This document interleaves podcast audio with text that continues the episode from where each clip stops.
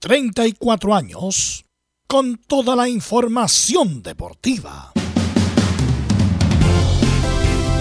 Vivimos el deporte con la pasión de los que saben. Estadio en Portales. Ya está en el aire con toda la emoción del deporte. Comentarios. Carlos Alberto Bravo. Velos Bravo. Leonardo Mora. Camilo Vicencio. René de la Rosa y Giovanni Castiglione. Reporteros: Belén Hernández, Nicolás Gatica, Felipe Holguín, Laurencio Valderrama, Juan Pedro Hidalgo, Rodrigo Jara, Rodrigo Vergara y Alfonso Zúñiga. Producción: Laurencio Valderrama y Nicolás Gatica. Edición: Leonardo Mora. Dirección: Carlos Alberto Bravo. Estadio en Portales es una presentación de Ahumada Comercial y Compañía Limitada. Expertos en termolaminados decorativos de alta presión.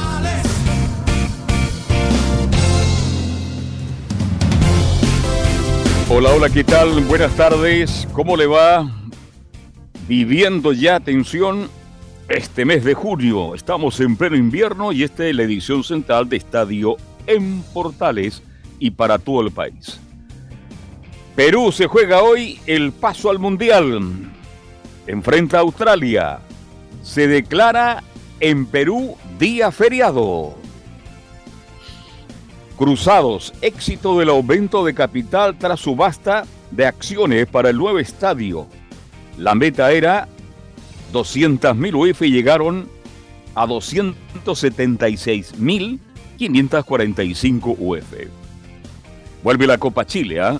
Destacan Unión San Felipe, Luní, Uní que recibe en Católica, recibe Católica, bien digo, en Quillota, Colo Colo versus Deportes Temú con el Monumental. Y el domingo a las 15.30 horas, la U de Chile versus General Velázquez en Rancagua. ¿Será cierto? Se lo vamos a preguntar a Felipe Holguín, el nuevo técnico de la U, Diego López, quiere contar con Marcelo Díaz.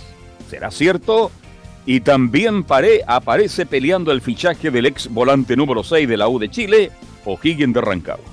Vamos con los saludos, ronda de saludos. Le damos la cordial bienvenida, un abrazo fraterno de mucha fuerza y que enfrente este duro momento.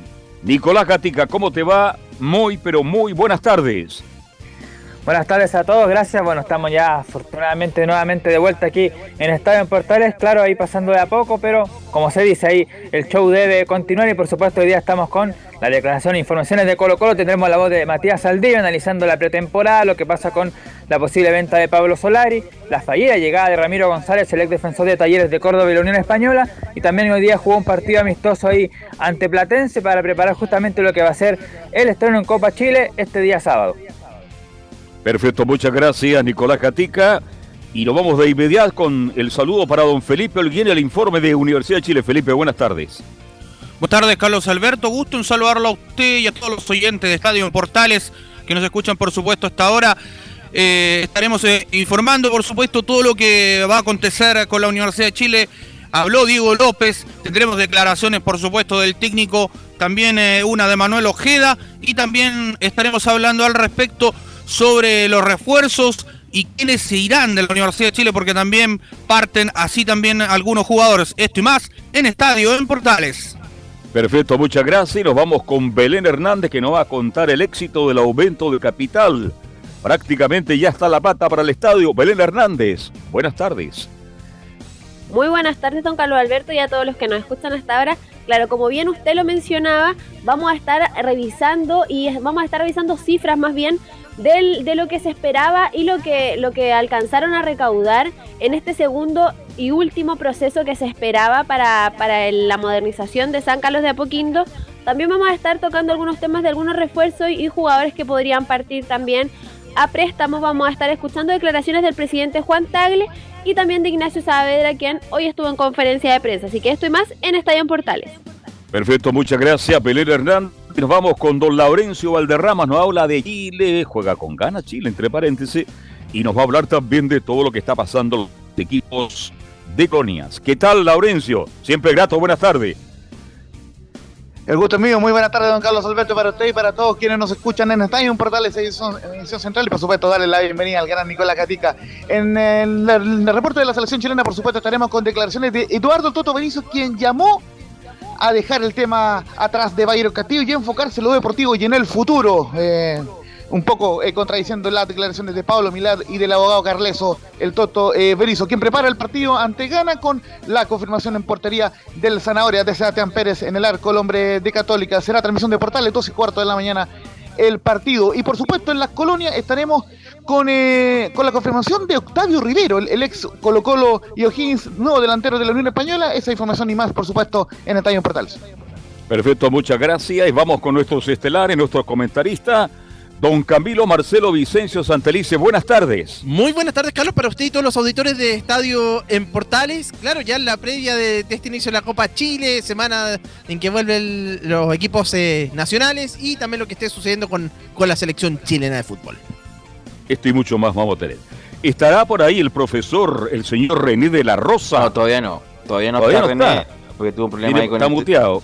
No, está un problema con el teléfono, así que ya se va a comunicar con Emilio para para, para salir al aire. Bueno, mucho movimiento. ¿ah? Everton también pierde a su máxima figura. Eso es lo terrible de Everton. Juegan un semestre, juegan bien y después se van y el equipo queda descompensado. En el caso de Di que sin duda fue el, lo mm. mejorcito de Everton. Así que bueno, sin más, vamos con la síntesis informativa que lee nuestro compañero Nicolás Gatica. Claro, y comenzamos justamente la Chilenos por el Mundo y la buena actuación de Christopher Toselli, que jugó los 90 minutos en la victoria de Central Córdoba 1-0 ante Boca Juniors en Santiago del Estero por la segunda fecha de la Superliga. En otros partidos también en Argentina, Leandro Venegas jugó los 90 en el triunfo de Independiente 1-0 sobre Talleres como local. Mientras que Guillermo Soto fue titular en el triunfo de Huracán 2-0 ante Rosario Central. En el Brasileirao B, Carlos Palacios ingresó a los 78 en Vasco de Gama que venció 1-0 al líder Cruzeiro en Río de Janeiro por ubicarse tercero con 24 puntos y en zona de ascenso. En Uruguay, Marcelo Allende jugó los 90 en el triunfo de Montevideo City Torque 2-1 ante Peñarol como visita por la fecha 1 del torneo intermedio. En cuanto a la FIFA UEFA National League, Italia empató 1 ante Inglaterra como visita en Wolverhampton se mantuvo líder del grupo A3. Por su parte, Países Bajos sigue en la cima del grupo A4 pese a empatar 2 a 2 ante Polonia en Rotterdam. Por otro lado, España tomó el liderato del grupo A2 tras vencer 2 a 0 a República Checa en Málaga. En los amistosos de selecciones sudamericanas se destacó la presencia como titular de Byron Castillo en el triunfo de Ecuador 1-0 ante Cabo Verde en Miami. Volvemos brevemente al fútbol chileno. Se jugó este fin de semana la décima fecha de la segunda división donde se destacó el triunfo del líder San Marco de Arica 2-0 ante Carlos ante Limache en el Carlos Ditborn. En el fútbol femenino, Santiago Moni venció 1-0 a Colo Colo en la Pintana y alcanzó el liderato invicto del torneo con 33 puntos. En el polideportivo repasamos el ranking ATP de cada lunes donde Cristian Garín se ubicó en el puesto 43. Alejandro Tavilo quedó 81 y Tomás Barrios alcanzó el mejor puesto de su carrera al lugar 124. tanto, Nicolás Yara, actual 136, confirmó en sus redes sociales que no disputará la quali de Wimbledon a fines de junio debido a que buscará recuperarse de sus problemas en la cadera. Seguimos en el tenis, puesto que Garín será el único chileno en la ATP 500 de Halle, Alemania y debutará este martes ante el estadounidense Sebastián Corda cerca de las 6 de la mañana, hora chilena. En el tenis femenino, Alexa Guarachi se ubicó 31 del mundo en dobles. Además avanzó a cuarto del WTA 500 de Berlín, Alemania, junto al esloveno Andrea Klepak tras vencer 6-2 y 6-3 a la noruega Eikeri y la eslovaca Victoria Kuzmova. En el básquetbol, los Leones de Quilpué venció 86-70 a Universidad de Concepción como local, igualó 2 a 2 la serie final de la Liga Nacional, que es el mejor de 7. Por último, el boxeador chileno Andrés Campos retuvo el cinturón latino peso mosca de la Organización Mundial de Boxeo tras vencer por decisión unánime al mexicano Jesús Silvestre en Lo Barnechea en Santiago. Esto y más en Estadio Portal. Ok. Gracias, Nicolás Gatica. Estamos, bueno, en la edición del 13 de junio del 2022. Ya ahí nos avisan si estamos no con, con René de la Rosa, porque, bueno, eh, también fue. Ok, estamos listos. Vamos, hola René, ¿cómo estás? Muy buenas tardes. Buenas tardes a todo el equipo, y a todo el equipo. Bueno, René, eh, tuviste problemas ahí con, con, la seguridad del país. Qué, qué raro, porque la seguridad del país está muy bien, René, en el fin de semana, ¿no? Sí, lamentablemente fui víctima de un robo en mi vehículo, lo que me causó bastantes problemas y hasta el minuto siguen los problemas. Así que eh, a nadie se lo doy el, el, hurto de cualquier cosa, de cualquier pertenencia que cuesta tanto obtenerla para que tan fácil se la robe. Así es, desafortunadamente René ahí eh, Perdón, Velo, ¿estaba estacionado en algún lugar, René de la Rosa? ¿Su vehículo en la calle, estacionado? ¿Dónde le robaron? ¿Cómo le robaron? ¿Cómo estamos, Carlos? Buenas tardes. Eh, Buenas tardes. No, eh, de, hecho, de hecho, estoy haciendo todos los trámites eh, correspondientes porque era un, estacionamiento pagado, de hecho. Así que ah. ahí tiene que haber correr algún tipo de seguro, pero eh, usted sabe que la burocracia aquí es muy grande, así que en eso muy lento todo. hasta el minuto. Qué lástima, qué pena, pero este es el Chile de hoy. Sí, lamentablemente. Lo vemos en todo ámbito de cosas. Así es, no, está todo complicado, la verdad, y, esto no tiene que ver con política, ¿eh? tiene que ver con tiene que ver con lo que está pasando en Chile, independiente del color político. Pero, pero imagínate que en un lugar pagado ahora, porque normalmente antes era en la calle que, que, te robaban, bueno, todavía, pero en un lugar pagado también, estacionamiento, es como para desconfiar más Los estacionamientos privados no se hacen cargo de los robos hurtos, solamente ellos se hacen cargo de resguardarte, no, más bien de darte el, espacio para que estaciones. Típica es la, como mm. esta empresa no se responsabiliza de hurto y robo, por, lo tanto deje bien cerrado el auto, qué sé yo, y toda la Guardar tu pertenencia y todo, guardar tu pertenencia y todo lo demás, porque si imagínate si robaran en los malls así, pues, a vista y paciencia, no habría seguro que quisiera asegurar a, los molos o los estacionamientos eh, subterráneos que hay cada vez más en, en Santiago. Bueno, René, eh, pasando al fútbol, eh, quiero ir al arbitraje femenino que eh, María Belén Carvajal, Reto Tolosa y Cindy Nahualcoy fueron nominadas a la Copa América Femenina en julio próximo. ¿Qué te parece? ¿Son las mejores para ir a este, este campeonato? Sí, más de que calidad es la que tienen más experiencia, Belu. veo que Belén se ha gustado que está en segunda división, perdón, en primera vez en primera, ni siquiera en segunda. Eh, Iván Ricio está en, en segunda en ascenso, eh, Loreto Talusa está en primera división, al igual que la Cindy, así que son de los eh, componentes del comité de árbitros femenino que los que tienen más experiencia, así que yo creo que van a dar muy buen resultado y no me extraña si llegan a la última instancia. Ok, sí, bueno, esta Copa América, Laurencio, que conoce estos temas, ¿es ahora en julio? ¿O no? ¿O en julio del otro año? ¿Cómo? La, disculpe la ignorancia, pero no, desconozco.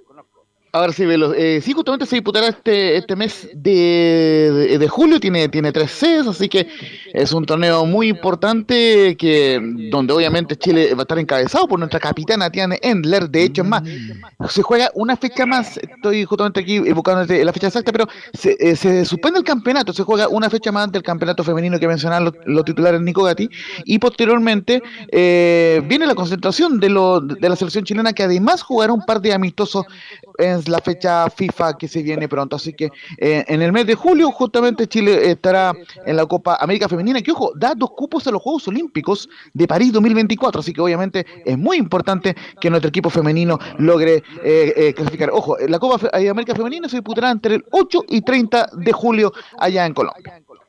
Justamente, eso te iba a decir que, que si clasificaba alguna cosa. Bueno, los Juegos Olímpicos entonces del 2024 en París eh, juega esta clasificación. Bueno, René, no te tuvimos tu opinión respecto de lo que pasó el viernes, que estuvimos ahí, el pobre Laurencio no durmió entre el partido uh. y, la, y la cobertura del Claro, al final, eh, René, bueno, eh, Chile en primera instancia le desecharon todas sus pretensiones. ¿Qué, ¿Qué te pareció y qué te parece lo que puede venir en cuanto a la apelación posible, René? La verdad, eh, yo no, no nunca, eh, a ver, eh, fui, eh, no fui muy optimista con toda la, resolución que iban a tomar a través de, de FIFA referente a lo de Chile, pero la verdad yo creo que no sé si sea bueno seguir apelando en algo que, que ya está dictado. No sé, la verdad yo nunca tuve mucha fe yo y tú estás consciente de lo que estoy hablando, porque para la FIFA, eh, bueno, lo demostró que, que imagínate, eh, todos pensábamos que íbamos a ir, que habíamos, eh, hicieron ilusiones, eh, pensábamos que iban a castigar a un país, iban a, jugar a castigar a un jugador, imagínate lo que quedó. Así que, vuelvo a reiterar, yo creo que es una esperanza la cual se ve muy lejana, pero bueno, la parte de fuerza de la política que tiene Chile no, no es muy fuerte, así que vamos a ver qué es lo que ocurre. Bueno, eh, yo estoy seguro que este muchacho no es ecuatoriano, es colombiano. Lo que pasa es que como Ecuador emitió un certificado y una sentencia de un poder constituido del Ecuador soberano, es difícil que la FIFA pueda discutir eso. Ese es el punto. Ese es el punto. Eh, que eh, se emitió un certificado del registro civil de allá, institución pública, y después se validó eso a través de una sentencia del Poder Judicial de Ecuador. Por lo tanto, es muy difícil que la FIFA discuta eso discuta eso respecto a eso. Y por eso Camilo eh, no se quiere meter en problemas y se echó todas las pretensiones. No obstante, que a mí me queda claro que este muchacho no es ecuatoriano, es colombiano, Camilo. Claro, pero no puede pasar a llevar lo que dice un, un, Estado. Justamente ahí está, ahí está lo de, en este caso, lo que el certificado mostrado por, por Ecuador. Y por eso el fallo tan categórico también de la, de la FIFA del, del día viernes y que ahora igual, por más que Chile quiera apelar, eh, eh quizá algo económico podría buscar en, el TAS, pero, pero lo, cierto es que ya Chile no, va a ir al Mundial. Chile ya no fue al Mundial, viejo, del primer día. Diga, hablemos las cosas como son. Yo, ahora, me imagino que los servicios profesionales, profesionales del señor Carleso son altísimos, Velo, así que no es mejor dar un paso al costado y llegamos hasta aquí nomás. No, yo seguiría hasta el final para ver qué me dice la FIFA. Me, encantaría saber el, ¿cómo se llama? los argumentos de la FIFA para desechar eso. Si es así, que no, si no, se van a meter al fondo, es decir, sí, la verdad, desconocemos si es ecuatoriano o colombiano, pero nosotros no podemos desconocer, como estoy diciendo, un certificado del registro civil de Ecuador y después una sentencia que lo valida, que es del Poder Judicial del Ecuador. Si eso me dicen, es una cuestión de forma. La cuestión de fondo es si es ecuatoriano o no. Y a mí me queda claro que el muchacho no es ecuatoriano, pero lo validaron en Ecuador a través de su organismo público y no, como dice Camilo, no lo pueden desechar, no pueden pasar a llevar las atribuciones de un Estado soberano, entre comillas. Eh, pero no me cabe duda que este muchacho no es ecuatoriano y lo pasaron así nomás, como la antigua, lo pasaron por el registro civil, así nomás, sin, ningún papel. Pero bueno, eh, el, punto es que Chile tenía un caso eh, difícil que lo aceptara la FIFA, pero tenía un caso, bueno, desafortunadamente no lo, no lo, no lo llevaron a cabo en el sentido de tener éxito por lo, por lo que ya dije ya. Pero no me cabe duda que este muchacho para mí no es ecuatoriano, es colombiano. Eh, bueno, René, eh, y respecto al fútbol, no sé si con todos los problemas que has tenido, René, ¿has visto alguno de los partidos de Chile con, bueno, con primero con Corea y después con Túnez, eh, René?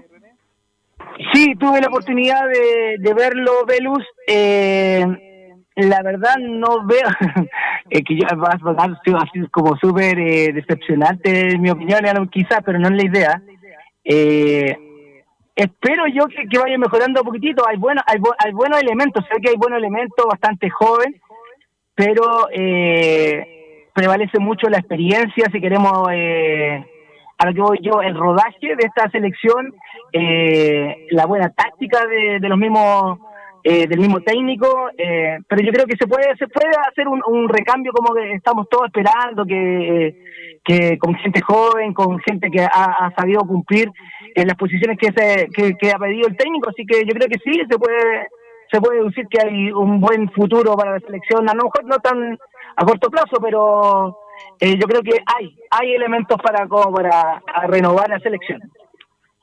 Y la verdad, yo no veo ningún futuro auspicioso. Veo que vamos a plantar, obviamente, una selección con buenos jugadores, pues obviamente en ningún caso con la categoría de los superclases que tuvimos prácticamente 10 años.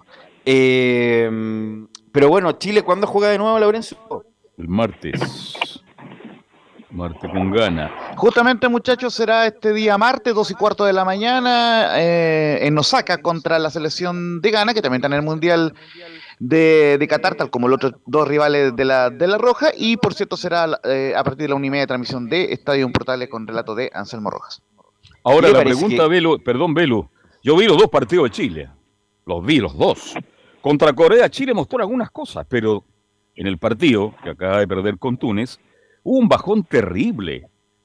Vale decir, individualmente y colectivamente. Claro, esto está partiendo. Y cuando escucho a Berizzo, yo estoy con él, dice que bueno que ahora no olvidemos de ir al próximo campeonato del mundo y ahora que lo dejen trabajar tranquilo para buscar jugadores. Obvio que no vamos a tener las grandes figuras como la dorada, pero yo creo que se pueden sacar un par de jugadores. A mí me gustó, por ejemplo, el Arcón. Yo no sé si ustedes vieron el partido, pero me llamó gratamente la atención al Arcón, que puede ser uno de los que puede estar realmente en el recambio. Pero el Arcón hace tiempo que, bueno, jugó muy bien en O'Higgins, eh, después fue titular en el CAIS, Lazarte Camino prácticamente no lo ocupó, lo llevaba a la banca, no lo ocupaba. Eh, yo pensaba que también iba a, proyectarse antes eh, y el eliminatorio no fue nunca un, un, nombre serio. Ahora, bueno, no estuvo amistoso, es un buen jugador, es bajito, pero con mucha potencia y mucha, diría yo, criterio para descargar, Camilo. De hecho, le daba más oportunidades en esa zona del mediocampo cuando estuvo Lazarte, le dio pocos minutos, como decías, al Arcón y privilegiaba a, a Claudio Baeza en, esa posición. Nunca, cuando, cuando no estuvo Eric Pulgar, nunca estuvo Tomás Alarcón, prácticamente ingresaba, ingresaba en los segundos tiempos, así que, pero, pero podría ser un jugador joven todavía. Laurencio, ¿usted tiene información respecto a la selección? Sí, justamente estamos eh, complementando ahí con, eh, eh, con Emilio Feis el tema de la selección chilena y vamos de inmediato con las declaraciones del Toto Berizo, quien habló esta, el día domingo en conferencia de prensa y ciertamente se refirió a varios temas y creo yo el más importante, eh, justamente para cerrar lo que, por lo menos de, parte del el tema de Carleso, eh, da dos declaraciones bastante contundentes sobre, sobre el tema de Byron Castillo. Dice la primera, eh, para que la escuche también René de, la Rosa, a quien le mando un gran saludo, aceptamos el dictamen de FIFA y solo queda pensar en el futuro y mirar hacia adelante.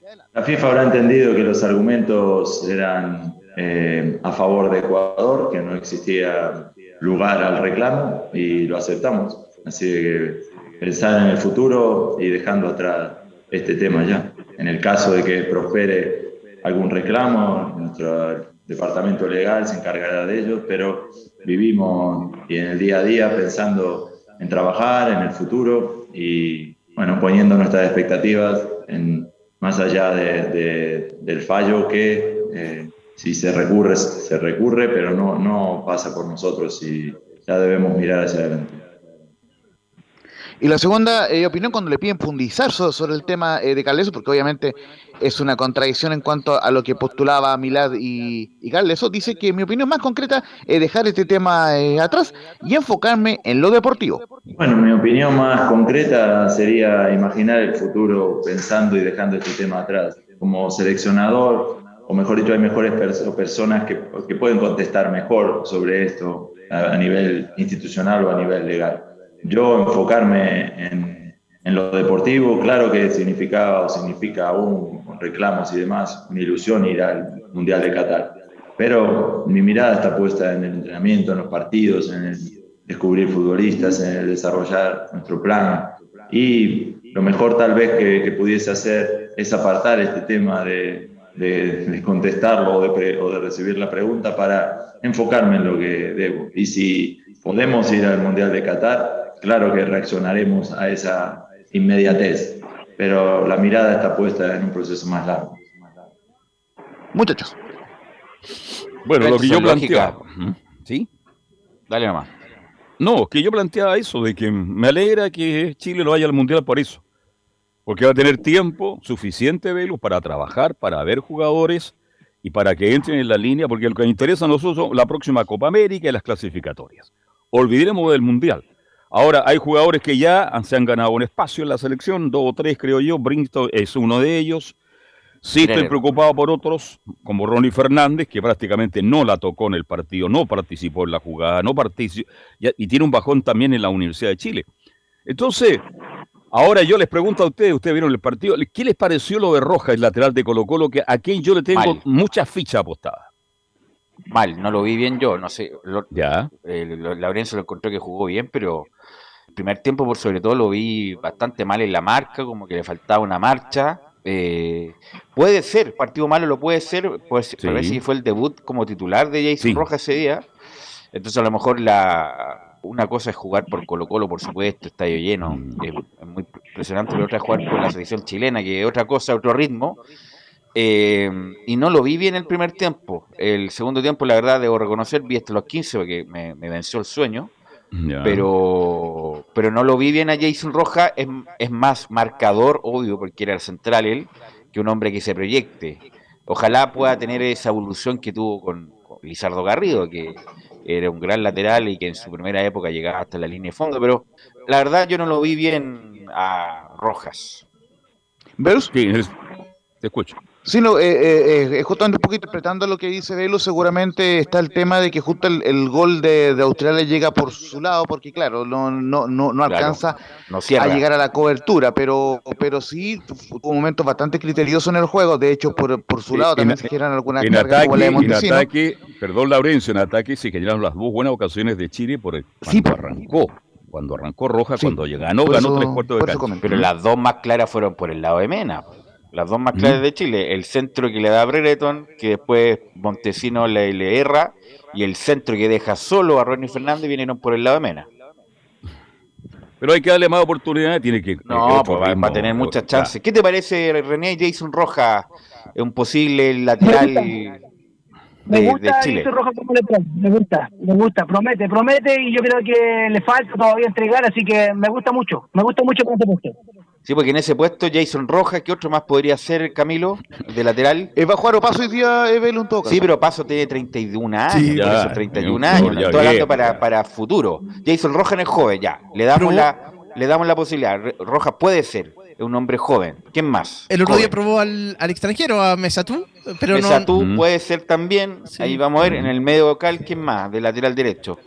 Eh, no hay más. De, de, de, calidad de nivel internacional difícil cuesta, cuesta, cuesta encontrar. Eh, Católica, ¿qué tiene el, el el Catuto Rebolledo? Pero como, que ah. como, que, como que se ha ido quedando. Aaron Astudillo podría ser, podría probar, también podría ser una opción en algún momento, que ya ha tenido más minutos, pero va, pero va, tiene que tener más todavía en, Católica, pero por ahí podría ser. Si hay que vienen a probar, deberían probar, disculpa, probar de nuevo, a pesar de que tuvo graves lesiones, a Guillermo Soto, el hombre de Huracán Ah. E, ese muchacho podría ser, tenía 26, 27 años, está en una intermedia. ¿Velus? Perfectamente podría ser nominado si Berizzo le echa un ojo. Sí. Justamente Guillermo Soto dio hace unos días una entrevista en Direct Sports donde declaró su intención de volver eh, a la selección chilena. Recordemos que tuvo en algún microciclo cuando jugaba en Palestino y ahora viene jugando con cierta regularidad luego que volvió de, su lesión. Tuvo lesionado como cinco meses en, Huracán. Ahora eh, volvió al equipo y, es eh, titular fijo y de hecho estuvo en el triunfo del, del fin de semana en la Liga Argentina. Así que Guillermo Soto también podría ser una, una posibilidad.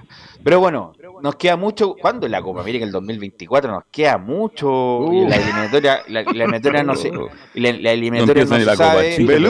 está la posibilidad. Espérate, dame un segundo. Está la posibilidad de que se juegue una Nacho League con un equipo sudamericano para que vayan agarrando ritmo. La verdad queda mucho tiempo. Y ese tiempo lo tiene que aprovechar eh, Berizzo o René de la Rosa tienen que aprovechar, faltan muchos cumpleaños todavía, así que yo creo que sí tiene tiempo y yo creo que la verdad eh, hay que tener rotación, eh, un rodaje a esta selección eh, con todo su elemento. Hay bastante gente joven, la cual yo creo que sí podemos dar buenos resultados, pero no a corto plazo. Yo creo que a un largo plazo y sabiendo manejar bien las posiciones y que y también la práctica. La práctica yo creo que hace la experiencia, todo eso. Así que Berizzo yo creo que eh, ahí tiene que tiene bastante trabajo. ¿Sabes por qué? la, la, que nos queda en el sentido de la tranquilidad, por ejemplo, un equipo de medio pelo que no tiene ninguna figura importante, gracias a su técnico, está jugando un repechaje justamente el día de hoy, que es Perú con Ricardo Gareca. Por lo tanto, a lo mejor Chile sin grandes luces, sin grandes jugadores, sin grandes talentos, sin grandes superclases, como lo tuvimos 10 años prácticamente, ojalá con una buena, con una buena administración de Berizzo, llegamos a ser competitivos sin tener grandes jugadores, pero sí un buen funcionamiento, Laurencio. Y porque estamos siguiendo bastante este ciclo de Berizzo y, lo hemos conversado en otro momento con, Leo Mora. Eh, hay un evento importante el próximo año, no se lo olviden, los Panamericanos 2023 y Chile tiene que presentar un equipo, por ser anfitrión, un equipo eh, sub-23 reforzado. Puede presentar un equipo sub-23 reforzado para los Panamericanos. Así que ojo con eso, eh, puede ser una interesante instancia para que Chile logre, ¿por qué no?, pelee una medalla de oro y, y, logre trabajar con un contingente joven, coordinado con el Pato Almanzal, para poder ir sacando nuevos talentos. Y, de hecho, justamente al, Toto Griso se le consultó, y ojo, no fue prensa chilena, fue prensa japonesa, se le preguntó por Darío Osorio, el, jugador el joven de la Universidad de Chile, y responde esto el Toto Berizzo. Darío Osorio es un jugador de gran proyección y que será parte de nuestro plan de futuro. Osorio es un futbolista de gran proyección, lo queríamos tener cerca, queríamos verlo entrenar en el grupo, queríamos ver su potencial. Es un futbolista que va a tener posibilidades, que va a tener minutos y va a, ser parte de nuestro plan de futuro también. Así que, esa es la idea sobre él y, y, sobre todo los jóvenes que hemos traído. Es un futbolista que juega en diferentes posiciones, un futbolista de aceleración, un futbolista muy interesante de cara al futuro, joven, pero con capacidad de integrarse al universo de futbolistas que seguimos, sí, por eso está aquí. No solamente eso, sino que Osorio el segundo semestre en la U tendría que ser titular indiscutido. ¿ah? Titular, titular. con, con Ronnie Fernández, que debería ser el 9, Palacio, eh, Arangui, bueno, ahí vamos a hablar de la U. Pero Osorio es un jugador de características técnicas distintas. Hace mucho tiempo que uno no había un jugador de ese estilo. Pero bueno. Eh, ¿Algo más, Laurencio? Yo quiero hacerle una pregunta al profesor. Ah, al profesor, porque yo sé que el profesor Estrada se vaya. Confirmado los cinco cambios por René de la Rosa. ¿Qué le parece esa información? sí, confirmado. Ya es ley. ¿Pero qué te parece, René? Incluso, mira, Felipe Elguín se va a complicar entero con los cambios. Eh, imagínate, claro, cinco cambios ahora va, va, a enredar al relator. Claro, va a enredar a todo el mundo. Sale el 22, entra el 22. ¿Cómo? Sí, 22-22. Bueno. Eh, pero René, eso para el árbitro lo hace, es demasiada pausa. Son 10 cambios entre equipo y equipo. Sí, ahí, ahí yo creo que va a haber problemas con el asunto de lo adicional, pero no es problema, sino que hemos visto en los últimos mundiales cuánto adicional se ha jugado porque FIFA lo está pidiendo así, así que hay que acostumbrarse al igual que toda la tecnología que está entrando en el fútbol ahora actual. Así que yo creo que está bien los cinco cambios, yo creo que va a mejorar la, la calidad de, de, rapidez, de velocidad, en el sentido de... Pero René, esto, disculpa René que te interrumpa, pero esto se, René, se hizo después de la pandemia, justamente por la cantidad de partidos que iba a haber para no desgastar a los a los jugadores eh, por una cuestión temporal.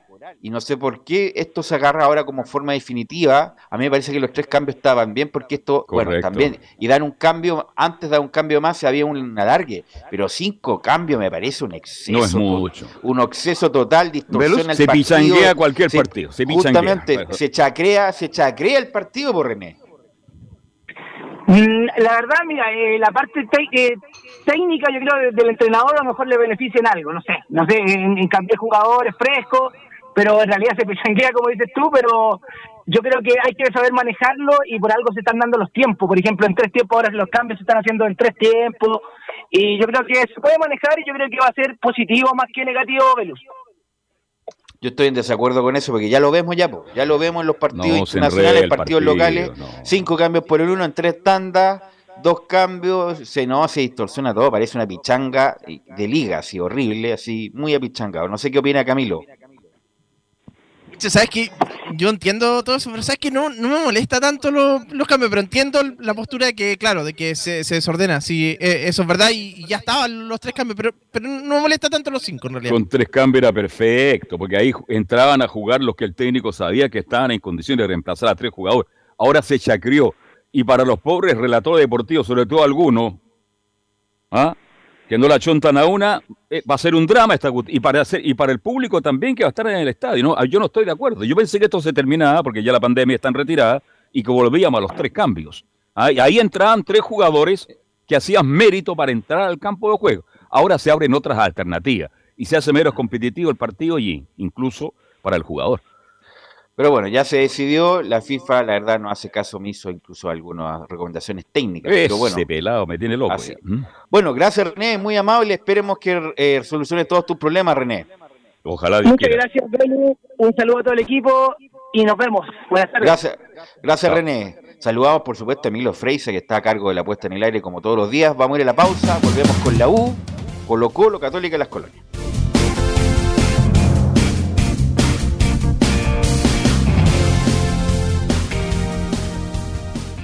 Radio Portales le indica la hora. Las 2 de la tarde, 6 minutos. Atención pilotos. Tras dos fechas de competencia, el show del motocross más grande de Chile aterriza en San John Parque Las Palmas, en la quinta región.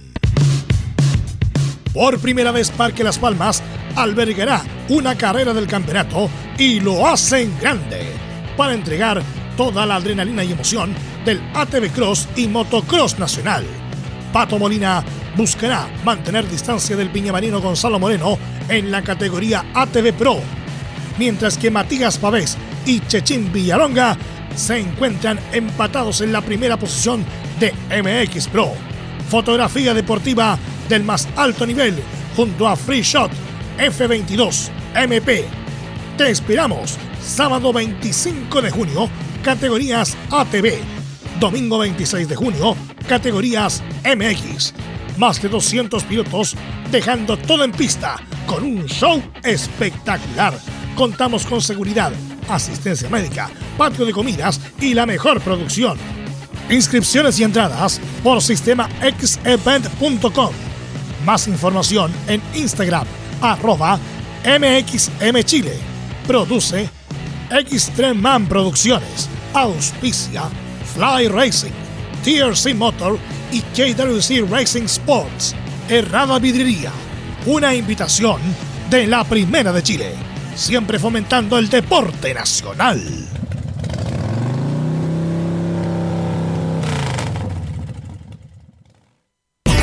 Reparación laboral. Abogados especialistas en accidentes del trabajo, despidos injustificados y autodespidos. ¿Tuviste un accidente de trabajo en los últimos cinco años y ese accidente se originó en la conducta negligente de tu empleador? Es muy probable que tengas derecho a obtener una indemnización por los daños causados. Consulta gratis. Reparación laboral profesionales dedicados a entregar asesorías en temas relacionados con todo tipo de accidentes laborales en todo Chile, de Arica a Punta Arenas, www.reparacionlaboral.cl. ¿Quieres tener lo mejor y sin pagar de más? Las mejores series de televisión, los mejores eventos deportivos, equipo transportable, películas y series 24/7 Transforma tu TV a Smart TV. Llama al 973-718989. Twitter arroba panchops.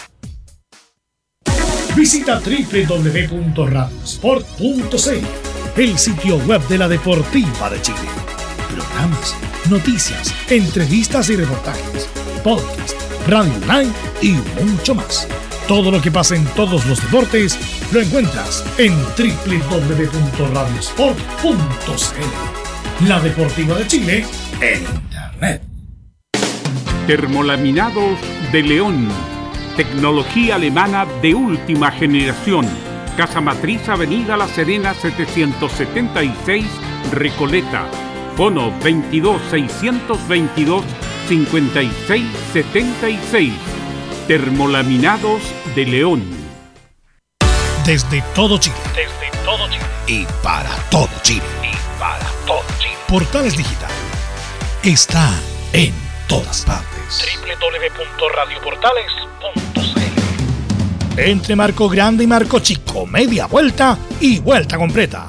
Escuchas Estadio en Portales en su edición central.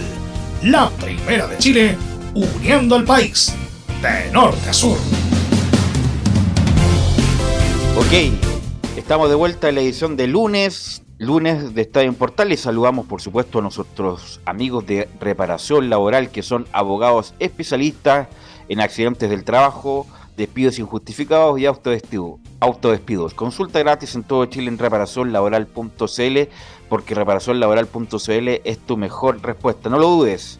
Cualquier cualquier duda respecto al derecho laboral, algún despido, alguna indemnización mal cursada, etcétera, etcétera, etcétera, reparacionlaboral.cl es tu mejor respuesta. Pero antes de ir con la U, nos quedó pendiente, nos quedó pendiente la formación de Chile, Laurencio Valderrama.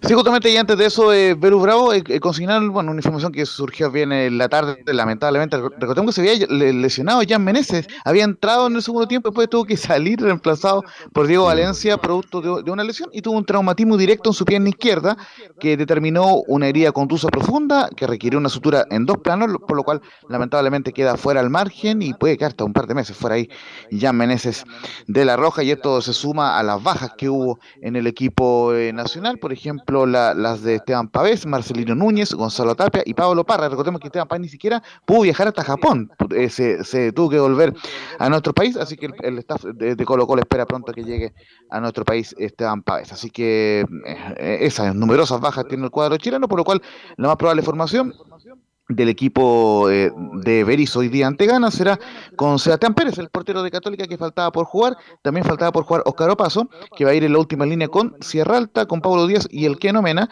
Y en el medio campo van a ir Pablo Caldame, Gary Medel, Víctor Felipe Méndez. Y en la delantera, ojo, la gran novedad, Darío Osorio, junto con eh, Juaco Montesinos y Ben Brichon en la delantera. Es, son, la más probable formación del equipo chileno hoy. Ante Gana a las 2 y cuarto de la mañana, transmisión de Portal Digital con el relato de Anselmo Rojas. ¿Alguna comenta, por favor? ¿Quién comenta? Eh, comentamos acá. Eh, ya. Ah, perfecto. Ya, ok. Eh, ¿Alguna vez ha visto jugar bien a Pablo Galdame, Camilo? No, en la selección en ningún momento. No. La verdad, no sé, Galdame. yo solamente le vi un partido bueno en la Unión. Me acuerdo que lo vi en directo, jugó muy bien, hizo un golazo, pero después nunca más le vi jugar bien a, a Pablo Galdame, y eso que está en el Cagliari, ¿ya? está en el ese, ese equipo bajó a, o, se, o, se, salvó en Cagliari, Laurencio? Eh, se salvó, eh, es el descenso. Ya.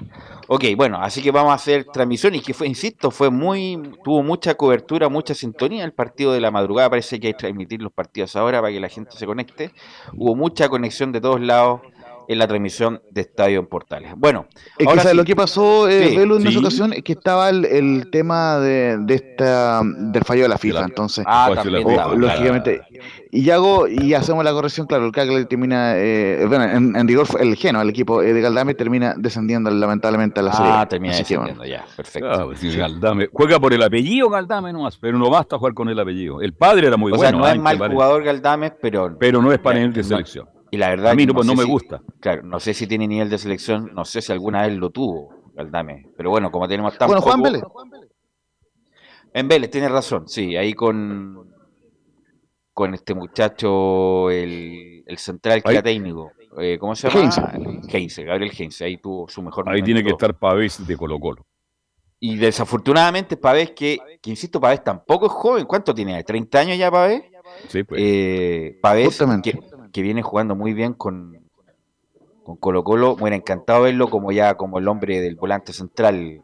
Lamentablemente le dio COVID y no pudo jugar tampoco. Bueno, ahora sí, ahora vamos con la U, Felipe Holguín, porque la U tiene novedades. Ya está entrenando con Diego López, ya está entrenando Manuel Ojeda. Le va a preguntar por Nery Domínguez, por Camilo Moya, por Marcelo Díaz, por el lateral. Cuénteme, Felipe Holguín, buenas tardes.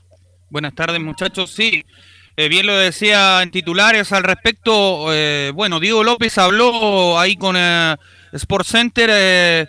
tenemos algunas declaraciones al respecto. Se refirió a varias cosas, entre ellas cómo potenciar al club. Se refirió también que habló con la dirigencia sobre el tema de los refuerzos y también lo que, que, le gustó lo que había visto en el tema tanto de los juveniles como en el tema de cómo estaba la estructura en, eh, el Centro Deportivo Azul. Entre esas cosas también eh, tuvo palabras el eh, técnico uruguayo que también eh, desmenuzó ahí algunas declaraciones al respecto de lo que va a ser este duelo tan importante para la Universidad de Chile el día domingo, por supuesto el Día del Padre, donde va a enfrentar a General Velázquez allá en Rancagua a las 15.30 horas, por supuesto va a ser transmisión de Estadio en Portales, así que ahí estaremos con todo el equipo si Dios lo permite, pero bueno, al respecto de eso... Mira, vamos, ¿Mm? vamos, discúlpame Felipe, porque ya el fin de semana se anunció la salida del Luján, por ejemplo. Ya Luján no es de la U. Claro, sí, se fue al club agropecuario, eh, equipo sensación del fútbol argentino. Eh, la Universidad de Chile en el tema de Nahuel Luján eh, prefirió rescindir contrato, contrato, digo, con este jugador y, bueno, no va a seguir más en el, cuadro azul. Los otros dos casos son el de Camilo Moya, que muchos hablaba de que se iba a la Unión Española, de que iba a O'Higgins de Rancagua. Bueno, definitivamente también prefirieron no que no siguieran en el cuadro azul y también eh, termina contrato con la Universidad de Chile, por supuesto. Llegan a un acuerdo y este jugador se va al cuadro de O'Higgins de Rancagua, por lo que he podido averiguar. Y el otro caso es el de Simón Contreras, el jugador que podría salir a préstamo. Varios son los equipos interesados, pero todavía no se sabe el destino de este jugador eh, al respecto de eso, Velus. Pero sí están Deportes Antofagasta, Cobresal y Coquimbo Unido. Entre Lo conversamos ya, Velus, pero te hago la pregunta.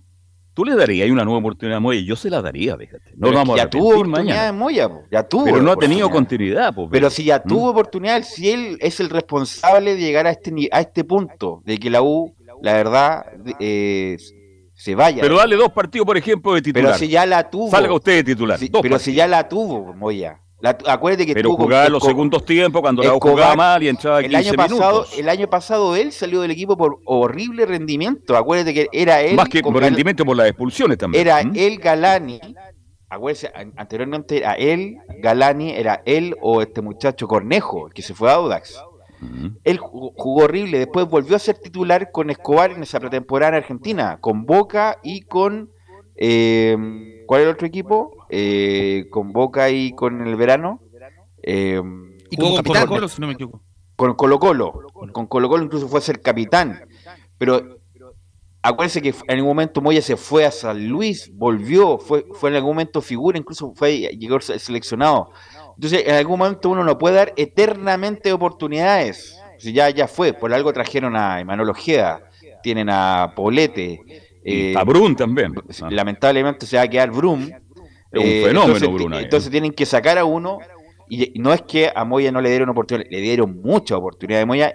Yo lo encuentro un buen jugador, pero no sé qué le está pasando desde que, bueno, no quiero meterme en su vida personal, pero, pero lamentablemente es un jugador que eh, no cubría bien la cancha, que perdía muchos balones, y sé que tiene muy buena técnica, y a lo mejor salir a un equipo de menor presión le puede hacer muy bien, pero ya con ya no, va a ser un jugador de, selección, un jugador de proyección, eh, Camilo ya, Moya, lamentablemente. Lo mejor que hizo fue el 2019 con Caputo, ahí fue esa, esa mejor temporada, así, después no... el mejor, mira, yo creo que este partido grafica lo que es Moya. Monumental, Colo Colo, Moya, titular, fue el mejor de la U, pero lo expulsaron. Y justamente con esa expulsión vino el tiritón de, Fernando de Paul, que la tira al córner, después viene el, córner de Colo Colo y Barroso hace el gol el 3 a 2. Pero yo creo que eso grafica bien lo de Moya, que jugó muy bien ese partido, fue el mejor, no se achicó, eh, tuvo energía, jugó bien el fútbol, pero, pero cometió una imprudencia, una tontera y expulsan, me parece que a no sé a quién agarró ahí a Moya, no me acuerdo la expulsión esa, pero incluso jugó Iván Rossi, ¿se acuerdan? Iván Rossi, el jugador de Colo Colo, que fue un no mm. sé de quién. Eh, pero yo creo que Moya tiene muchas condiciones, es un buen jugador, pero la U ya tuvo la oportunidad y la U no puede esperar eternamente a un jugador, eh, Felipe Alguín. Sí, de hecho, lo que le quería comentar, bueno, que Camilo Moya tenía contrato hasta el 31 de diciembre de este año. Entonces, por eso la U prefirió apurar y por eso rescindir el contrato de este jugador para que se marche al cuadro rancagüino. Al respecto de eso, este jugador eh, disputó 76 compromisos eh, entre el 2019 y el 2022. En ese periodo se registró dos anotaciones. Recuerdo un gol que le hizo a Audax Italiano, ese eh, cuando estaba Dudamel, si no sé si se recuerdan ustedes ahí en el, en el Bicentenario. Esa fue una de las dos anotaciones que hizo. Yo le di siempre buenas condiciones. Ahora si se la farrió él, se la farrió y se, va a arrepentir. Espero que los dirigentes de la U, con el paso del tiempo, ay, ay, ay. Porque el fútbol es así. Ojalá tenga una buena revancha. Ya, va a ser de la U, ya termina contrato y ya no, va a ser de la U. Pero imagínate, se, transforma Moya en una figura como las condiciones que mostró porque las tiene. Si puede Espérate, ser termino la idea, termino la idea. Deja terminar la idea. Se transforma en gran figura en O'Higgins. Uno van a decir, ¿y por qué lo echaron? ¿Por qué no lo esperaron? Yo sé que da lo mismo, da lo mismo si transfiere en, en, el, en la U no fue figura, en algún momento no fue figura. Fue ser pero un partido importante lo fue. En, Calera, en O'Higgins, pero insisto, no puede estar eternamente dándole oportunidades si no la aprovecha. Va a tener cuánto, eh, Camilo Moya tiene 24, 25 años ya. O sea, si ya no, no despertó, no despertó y tiene que ir a otro equipo, a lo mejor en otro equipo con menos presión, menos gente, menos las puede hacer todas, pero en la U, como, tantas veces pasó acá, Ramón Fernández, Rojas, eh, este muchacho de Arancibia, tantos ejemplos, o el mismo de gente de la U, que lamentablemente que venía de la inferior, que no resultó, bueno, hay que darle la pasada porque ya no fue. Un club como la U no puede esperar tanto a un jugador que ya tiene 24 o 25 años, Felipe.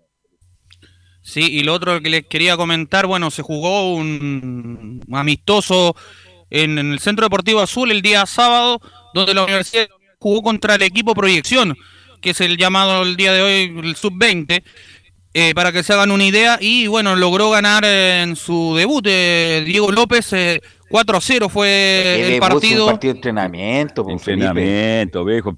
sí, pero digamos lo que hasta los conos en la cancha. Estaban los conos, sí, yo también. No, no, no es culpa tuya, no es culpa tuya, porque vi algunos portales debut ganador. ¿Qué debut ganador si están entrenando entre ellos? Cuando el verdadero debut va a ser cuando debute por la primera división, incluso no, cuando debute, descarto la Copa Chile, güey. Cuando debute con, con General Velázquez, que es un partido de, competencia oficial, ahí te la doy, pero... Bueno, tiene que jugar con Calera, recordemos, por el campeonato, ese sería yo ahí, el debut. Ahí, ahí sí. Insisto, para la U todos los partidos son la final de la Champions, porque la U no puede regalar nada, así que con General Velázquez vamos a ver en qué estado está la U, Felipe. Sí, y de hecho paró un 4-3-3 eh, en este amistoso, como se le puede denominar. Eh, bueno, y fue con Cristóbal Campos en portería, Daniel Navarrete, Ignacio Tapia, Bastián Tapia, José El Pepe Castro, Israel Poblete, Manuel Ojeda, el eh, refuerzo nuevo, Mauricio Morales, otra de las sorpresas, y en, en, la zona de volantes estuvo Junior Fernández por derecha, por izquierda Pablo Aranguis, y para dejar solitariamente al goleador Cristian El Chorri Palacios. Esa fue una de las formaciones y ya bueno, eh, lo otro que les quería comentar eh, al respecto de lo que también estaban comentando sobre los refuerzos, quienes se van, bueno, otro que podría salir también es el boliviano que tiene sus días contados en el, en el cuadro de la Universidad de Chile. Tiene que estar allá en Cochabamba ya, ¿qué está haciendo acá, por favor? De hecho, no, no ha logrado convencer mucho los entrenamientos y tampoco a Diego López, así que eh, ese sería uno. Y por parte también quieren ver la salida posible, si se puede dar, de Álvaro Brum. Así que yo no lo descartaría que se quede del todo el uruguayo, aunque lo, haya, aunque lo conozca Diego López. Pero al respecto de lo que les comentaba yo a principio en titulares, lo que dijo Diego López ahí para eh, la cadena internacional eh, de televisión, al respecto pasemos a escuchar las siguientes eh, declaraciones donde habla Diego López y dice lo que hablé con la dirigencia. Yo lo que puedo hablar es lo que hablé en, en su momento con la dirigencia y que creo que estuvimos en todo momento de acuerdo, que las cosas hay que hacerlo juntos. me parece que es lo importante porque a la hora de entrenar, después entrena eh, el entrenador, eh, no que se elige un jugador y por ahí no me gusta. Entonces, eso, claro, entonces eh, creo que eso es fundamental y fue algo importantísimo por, el motivo en el cual hoy estoy acá. No, condiciones tampoco, fue algo que hablamos mutuamente y que yo lo dije y ellos creo que lo recibieron de muy buena forma porque creo que la forma de trabajar es esa. Si alguien quiere construir algo, se tiene que construir, construir con la unión algo importante eh, es eso, porque después, como te decía, después él es el entrenador que tiene que tomar decisiones y bueno, eh, a la hora de tener los jugadores también, eh, sí, después de, dar los nombres yo, dar los nombres de la, dirigencia, en la parte deportiva, sí, después elegir un jugador en común como lo hemos hecho. creo que esa, esa fue la, una de, de, las cosas que, que me gustó en el momento, creo que fue la primera charla que tuve. Pasemos a revisar la siguiente declaración también de Diego López, donde dice, lo que he visto me gustó. Lo que hay, eh, lo que he visto me gustó, la intensidad donde el equipo ha trabajado en, esta, en esta semana, en este poquito tiempo. Eh, creemos que más allá de los nombres tenemos que formar un, grupo fuerte, un equipo fuerte que pueda mejorar no solo el campeonato, sino también lo que se viene ahora, que es la Copa. La Copa es importante, creo que en el momento en que, la U sale a jugar, eh, eh, son partidos importantes. Se lo dije a, los chicos el sábado, más allá de quién tengamos adelante, que teníamos la sub-21, que hicimos un partido informal, eh, es importante lo que hagamos nosotros, lo poco que hemos trabajado, ponerlo en práctica y mejorarlo. Es lo que les dije hoy también, que hay que mirar poco lo que hay que adelante y hay que mirar mucho lo que podamos hacer nosotros. Esa es un poco la idea nuestra. Ahí están las declaraciones de Diego López, eh, muchachos. Partido informal, como dice Diego López. Eh, ¿Qué pasa con Neri Domínguez, eh, Felipe? La U está, la gente de la U está ilusionado mucho con ese nombre. Sí, de hecho, el central volante debería llegar cuando termine su contrato. Eh, eh, a comienzo ya termina el 31 de, de este mes. Eh, pero por presión de la U y el jugador se aceleró todo para que llegue antes al romántico viajero. De hecho, eso es lo que yo tengo eh, y que he podido averiguar, pero debiese llegar eh, antes de, esta semana, Velus, porque sería el segundo refuerzo que pidió Diego López. Gran refuerzo. gran, refuerzo Neri Domínguez, que, justamente tuvo que jugar de central cuando apareció Marcelo Díaz en Racing. Mm. Y es, muy técnico él, es muy técnico, es como el que el hombre que sobra unos metros para que él, él sea el hombre, como entre comillas, el líbero, y uno, uno, uno más adelante de él, no sé qué sería Casanova, pero Casanova no sé cuándo va a estar, en agosto parece va a estar. Eh, este Bastián Tapia, él y Bastián Tapia, es técnicamente muy bueno, tiempista, eh, incluso cualquier cualquier problema puede jugar de volante central, así que sería un muy buen refuerzo para la U. Si lo amarra luego, sería un, golazo de Manuel Mayo, muchachos. Ahora, la pregunta del millón para el panel. ¿Es verdad que Diego López perdió a pidió a Marcelo Díaz? Le pregunto a Felipe, el hombre. ¿Mm? Sí. Pidió el técnico. Pidió, de hecho, es una de las obsesiones. Ya. pero me estás jodiendo, como, disculpen el castellano, pero obsesión. Siempre aparece en todos los mercados de transferencia, Belu, no, pero, eh, el eh, nombre Marcelo Díaz. excepción de López. Del técnico. Sí, de hecho, un portal y donde yo pude averiguar también al respecto. Eh, Diego López. No, pues no, no, no. Serio, no, yo no leo eso. Ah, no, no, leo eso. pero, esos medios. Pero ella quería con varios nombres en el medio campo y ya tiene, porque jugaría con en la misma posición de Manuel Ojeda, más o menos la de, de Marcelo Díaz. Pero necesita más un no, Mira, sí, insisto, Marcelo Díaz, ¿quién le puede decir que no? Hay que ver cómo está físicamente. Ahora recién jugó un par de partidos. Eh, dicen que O'Higgins está detrás de Marcelo Díaz. Pero si estuviera bien físicamente, yo lo traigo, pero a ojos cerrados. el punto es la incertidumbre es cómo está físicamente, si me dura un partido, dos partidos, si está o no está. Y desafortunadamente cuando pasan los años se gastan más las articulaciones, los grupos mm. musculares, hay lesiones que a veces no te dejan vivir en paz, como la lesión al solio, que muchas veces tuvo Marcelo Díaz, que es la parte más dura ahí del gemelo. Entonces, la verdad no sé, hay que, habría que ver cómo está físicamente y si está bien físicamente, perfectamente podría jugar, pero a su, hace más de un año que ha jugado como cinco partidos, muy poco, Felipe.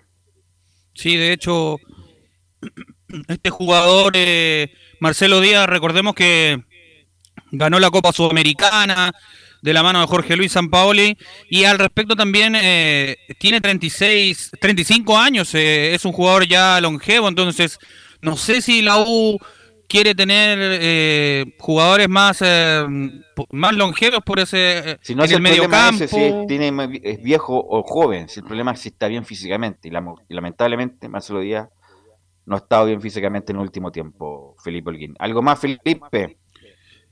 no, con eso cierro, muchachos. Oiga, hablaron el viernes esta semana.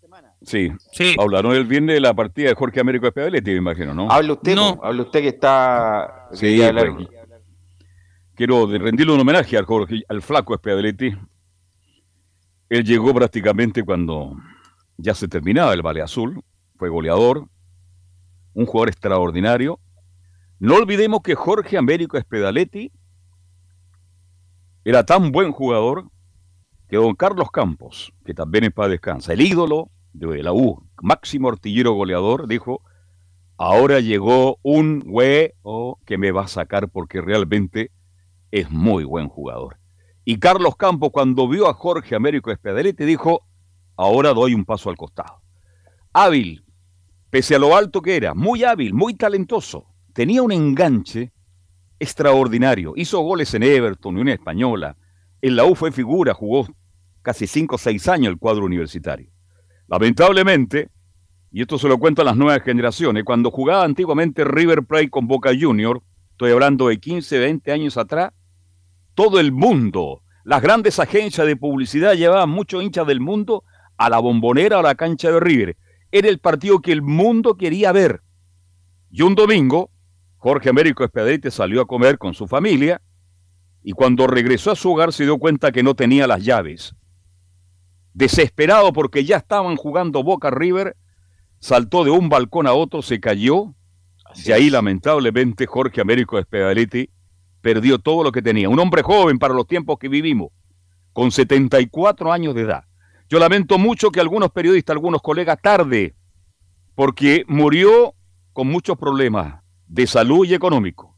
Estaba radicado en el balneario del Tabo, pero ese fue un tremendo pedazo de jugador.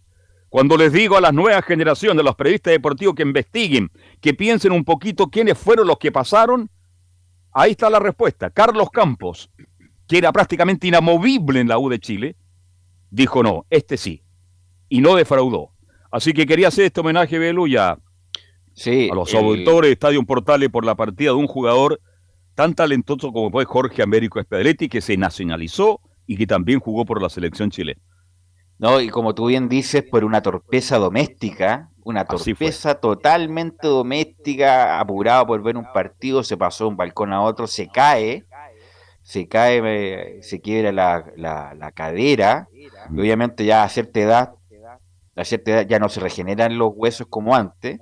De ahí empezó desafortunadamente la, la involución física, la disminución física de Jorge Américo Espedaliti, y ahí le dieron puro achaque. De ahí en adelante fueron puros achaque para el gran jugador argentino, que también lo recuerda mucho en Everton, donde fue campeón en el año 76. Así que, bueno, eh, un saludo para su familia. Es un jugador que va a quedar en la retina, obviamente, en la historia del fútbol chileno. Eh, sí. Para cerrar, bueno, fue campeón. Eh, eh, Américo Espedaletti, Jorge Américo Espedaletti en, 1969 junto al mítico Ballet Azul, anotando 66 goles con la camiseta del Buya. Eso. O sea, 69 goles en todo el periodo que estuvo en la U, no, en, ese año. Bueno. Tuvo casi 5 eh, años en la U. Mm. Así que bueno, sí. Eh, y, por cierto, el, Everton de, Viña del Mar, Unión Española y varios otros equipos más se sumaron de también.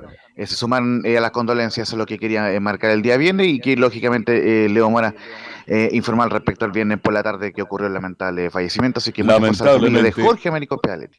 Muchos clubes y muchos ex compañeros aparecieron muy tarde. Podrían haber ayudado un poquito antes. Nada más que eso digo, nada más. Bueno, vamos a ir a la pausa, Emilio, y volvemos con Colo Colo, con lo Católica y las colonias.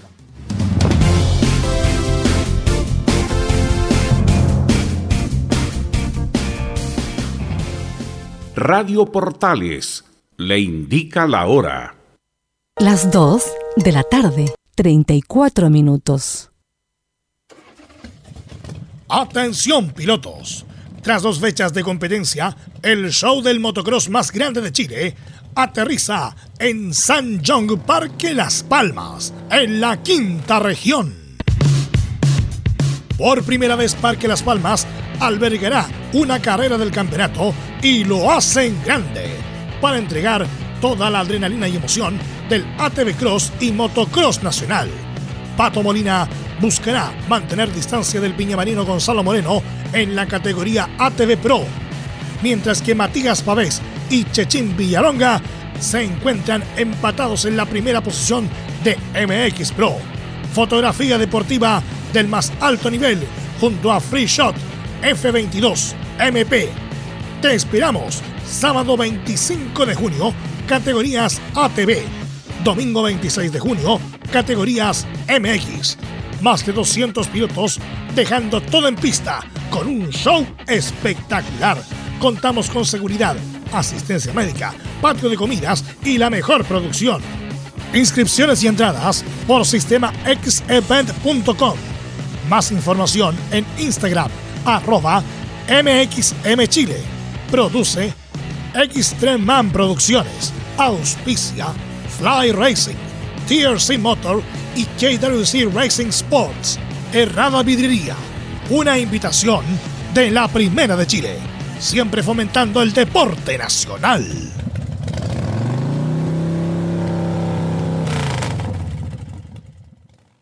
Lleva al siguiente nivel tus eventos, ceremonias conciertos y potenciando tu audiencia con DS Medios. Servicio de transmisión de TV en circuito cerrado y vía live streaming HD. Tecnología de punta y un equipo profesional nos permiten realizar transmisiones sin cortes y con la más alta calidad. Cotiza ya ingresando a www.dsmedios.cl. Visita www.radiosport.cl, el sitio web de la Deportiva de Chile. Programas, noticias, entrevistas y reportajes, podcast, radio online y mucho más. Todo lo que pasa en todos los deportes lo encuentras en www.radiosport.cl. La Deportiva de Chile en Internet. Comercial IAC y Compañía Limitada. La mejor calidad mundial en laminados decorativos. Comercial IAC y Compañía Limitada es Pertec en Chile. San Ignacio 1010. Santa Rosa 1779, Avenida Mata 446 y Portugal 501. Comercial IAC y Compañía Limitada es Pertec en Chile.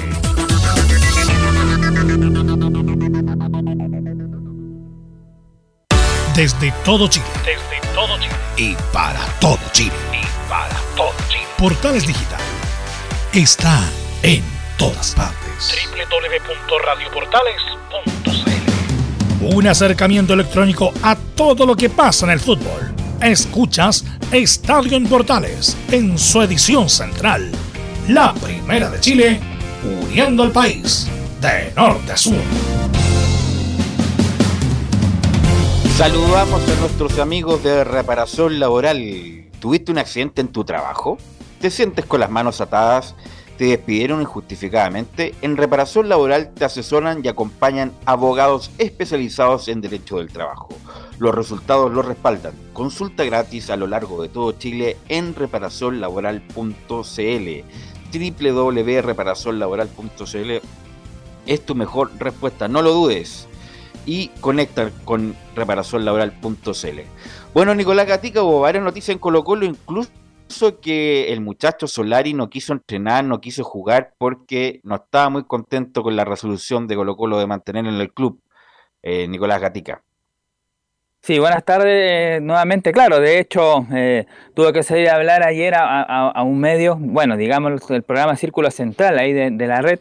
eh, el técnico Gustavo Quintero justamente se refirió al tema de Pablo Solari, también de la fallida llegada de Ramiro González por no pasar el tema de los eh, exámenes médicos que se realizó el día viernes en la tarde, cuando el día jueves había dicho el presidente Stowin que estaba listo, pero dijo lo mismo, que faltaban los exámenes médicos y finalmente el día viernes no, no llegaron, pero, pero claro, en definitiva, entonces eh, por el examen médico eh, no pudo llegar y por lo tanto va a tener que seguir buscando un defensor el equipo de Colo Colo. Y claro, el día viernes tuvo un amistoso Colo Colo que empató 1 a 1 y ahí Pablo Solari no quiso eh, jugar y justamente ahí Gustavo Quinteros se refirió y habló de que, eh, bueno, muchas veces lo- los jugadores tienen que respetar las decisiones del club. Eso fue lo que quiso decir a grandes rasgos el técnico eh, Gustavo Quinteros. A ver, por acá tenemos la, la declaración que dijo justamente el técnico de, de Colo Colo sobre este delantero.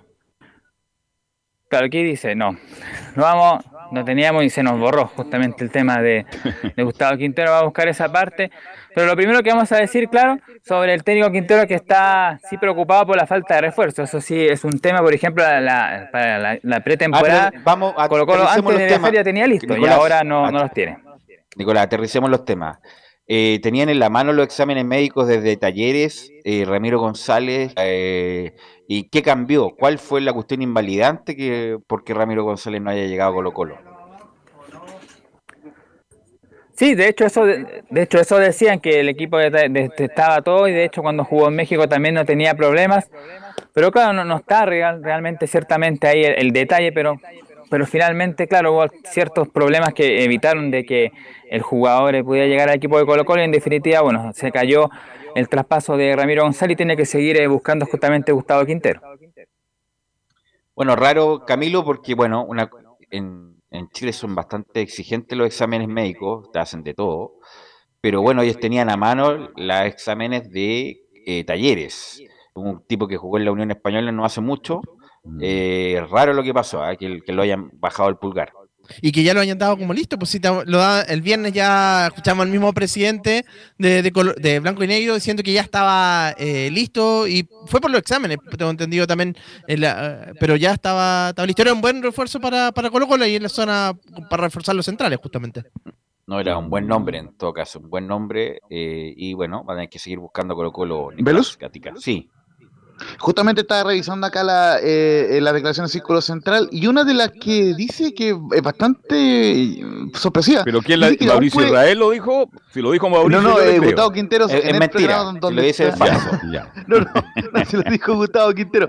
Ah, dice que, entre otras cosas, que Ramiro González es un jugador que aún puede venir. Recordemos que el, el viernes lo último que informamos en, la tarde era que, claro, eh, se había caído el examen, pero ojo, en, el, fichaje, eh, perdón, pero en ningún momento Colo Colo dio por oficial esa información y lo otro que dijo de, de Pablo Solari eh, fue lo siguiente, Gustavo Quintero en Círculo Central, Solari puede aspirar a jugar en Europa, hablamos con Solari y le dijimos que hay un contrato firmado, me parece apresurada la salida de Solari quizás a fin de año, fueron las potentes declaraciones que dio Gustavo Quinteros en Círculo Central con Felipe Bianchi y Mauricio Israel, entre otros. Lo, lo dije y, Marcos, Sotomayor, que el más importante. Y Marcos, Sotomayor, por favor, Marquito yo, mira, yo no veo española. La verdad, me produce pudor ver ese programa porque está Mauricio Real, ya las razones ya las dije el porqué en su momento.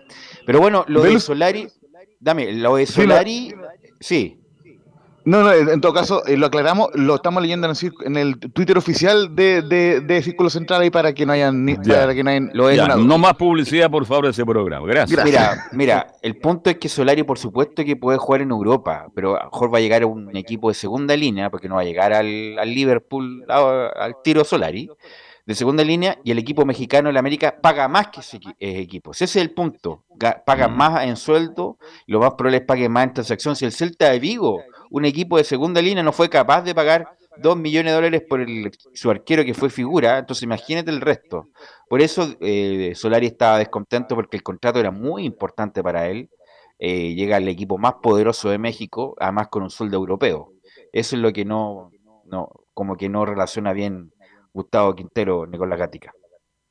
Claro, además, como decíamos, está, también se manifestó ahí preocupado el técnico Quinteros por el tema de los refuerzos, porque como dijimos, a diferencia de lo que pasó el primer semestre cuando colocó lo dejó justamente a la pretemporada argentina, ya habían viajado Zavala, Esteban Pavés y el otro jugador que no... Ah, y Juan Martín Lucero ya, habían ya, estaban, y ahora cambia totalmente. Cuando viajó a la intertemporada argentina, no está, no hay ninguno de los jugadores que pidió ni el arquero, ni el defensor, ni el extremo, ni, ni el volante, ninguno por ahora. Y como dijimos, toda la opción ahí de Ramiro González, también ya lo de Pablo Solari que se cayó por el momento, aunque había algunos que decían que incluso del mismo América venían, iban a venir a Chile para tratar de convencerlo nuevamente al club para hacer una especie de contraoferta, así que todavía tampoco está eh, definido. Que pongan más plata que ponen dos millones de dólares más y se va, se va a Solari de inmediato. Pero tienen que poner más plata, si eso es lo que quiere Colo Colo.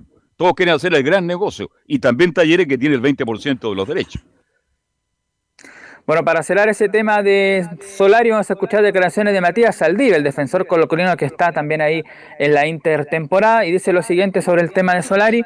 En la primera, todos sabemos que llegó una oferta importante para Pablo, pero son temas que prefiero no comentar. Con Pablito estamos conviviendo las 24 horas y y bueno, todos sabemos que, llegó una oferta de un club muy importante para él, que él eh, lo emociona mucho, pero bueno, son temas que, prefiero no meterme, que, que se está encargando tanto el club como él y su representante para llegar a, a lo mejor tanto para él como para el club. Eh, obviamente que, que para nosotros sería una gran pérdida, eso no, no lo descubro yo, pero bueno, como te dije recién, prefiero no, no meterme en esos temas porque son temas delicados y prefiero que lo hablen los, los protagonistas. Ahí está, pues entonces ya lo de Solari tendrá que verlo ahí la directiva de Colo Colo con la gente de la América. ¿Qué pasa? Por el momento el jugador está ahí, bueno, va a participar el día jueves en el amistoso que ya vamos a comentar con quién juegue y también lo más seguro el día sábado cuando Colo Colo enfrente a Temu con el partido de ida de la Copa Chile. Otra declaración de Matías Saldivia, bueno, ¿cómo está él físicamente, también futbolísticamente luego de, de su lesión que tuvo, de hecho que jugó los últimos partidos por la lesión de Emiliano Amor?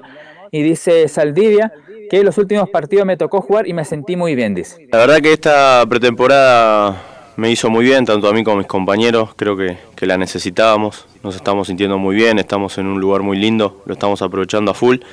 Y después, eh, sí, la verdad que los últimos partidos me tocó jugar, eh, me sentí muy bien, obviamente el jugador mientras más juega mejor se, se, va a sentir, así que eso fue lo que, lo que fue pasando a mí. Me, sentí cada vez con más confianza y, creo que, pude retornar, retornar a mi nivel. Eh, estoy muy esperanzado por los partidos que se vienen, tenemos, tenemos muchos campeonatos y, y estoy muy confiado que vamos a hacer un gran papel en las tres competiciones. Claro, va a tener que jugar, va a tener harto movimiento la sudamericana, los partidos de, de los octavos de final ante Inter de Porto Alegre, que además en el fútbol brasileño lleva un, impresionante récord, a 15 partidos jugados, no ha perdido ninguno, lleva 15 duelos invicto el cuadro eh, del bicho colorado, el cuadro ahí de, Brasil, y también por supuesto tiene que jugar con Temuco y también el inicio del campeonato que va a ser el día viernes, primero de julio, ante Everton de Viña del Mar. La última de Saldía para pasar a ver la formación que utilizó hoy día y también eh, algo con respecto al venezolano Santos, la última de Saldía dice justamente en la zona defensiva donde está él, en los seis años o más que estoy en Colo Colo siempre hubo competencia.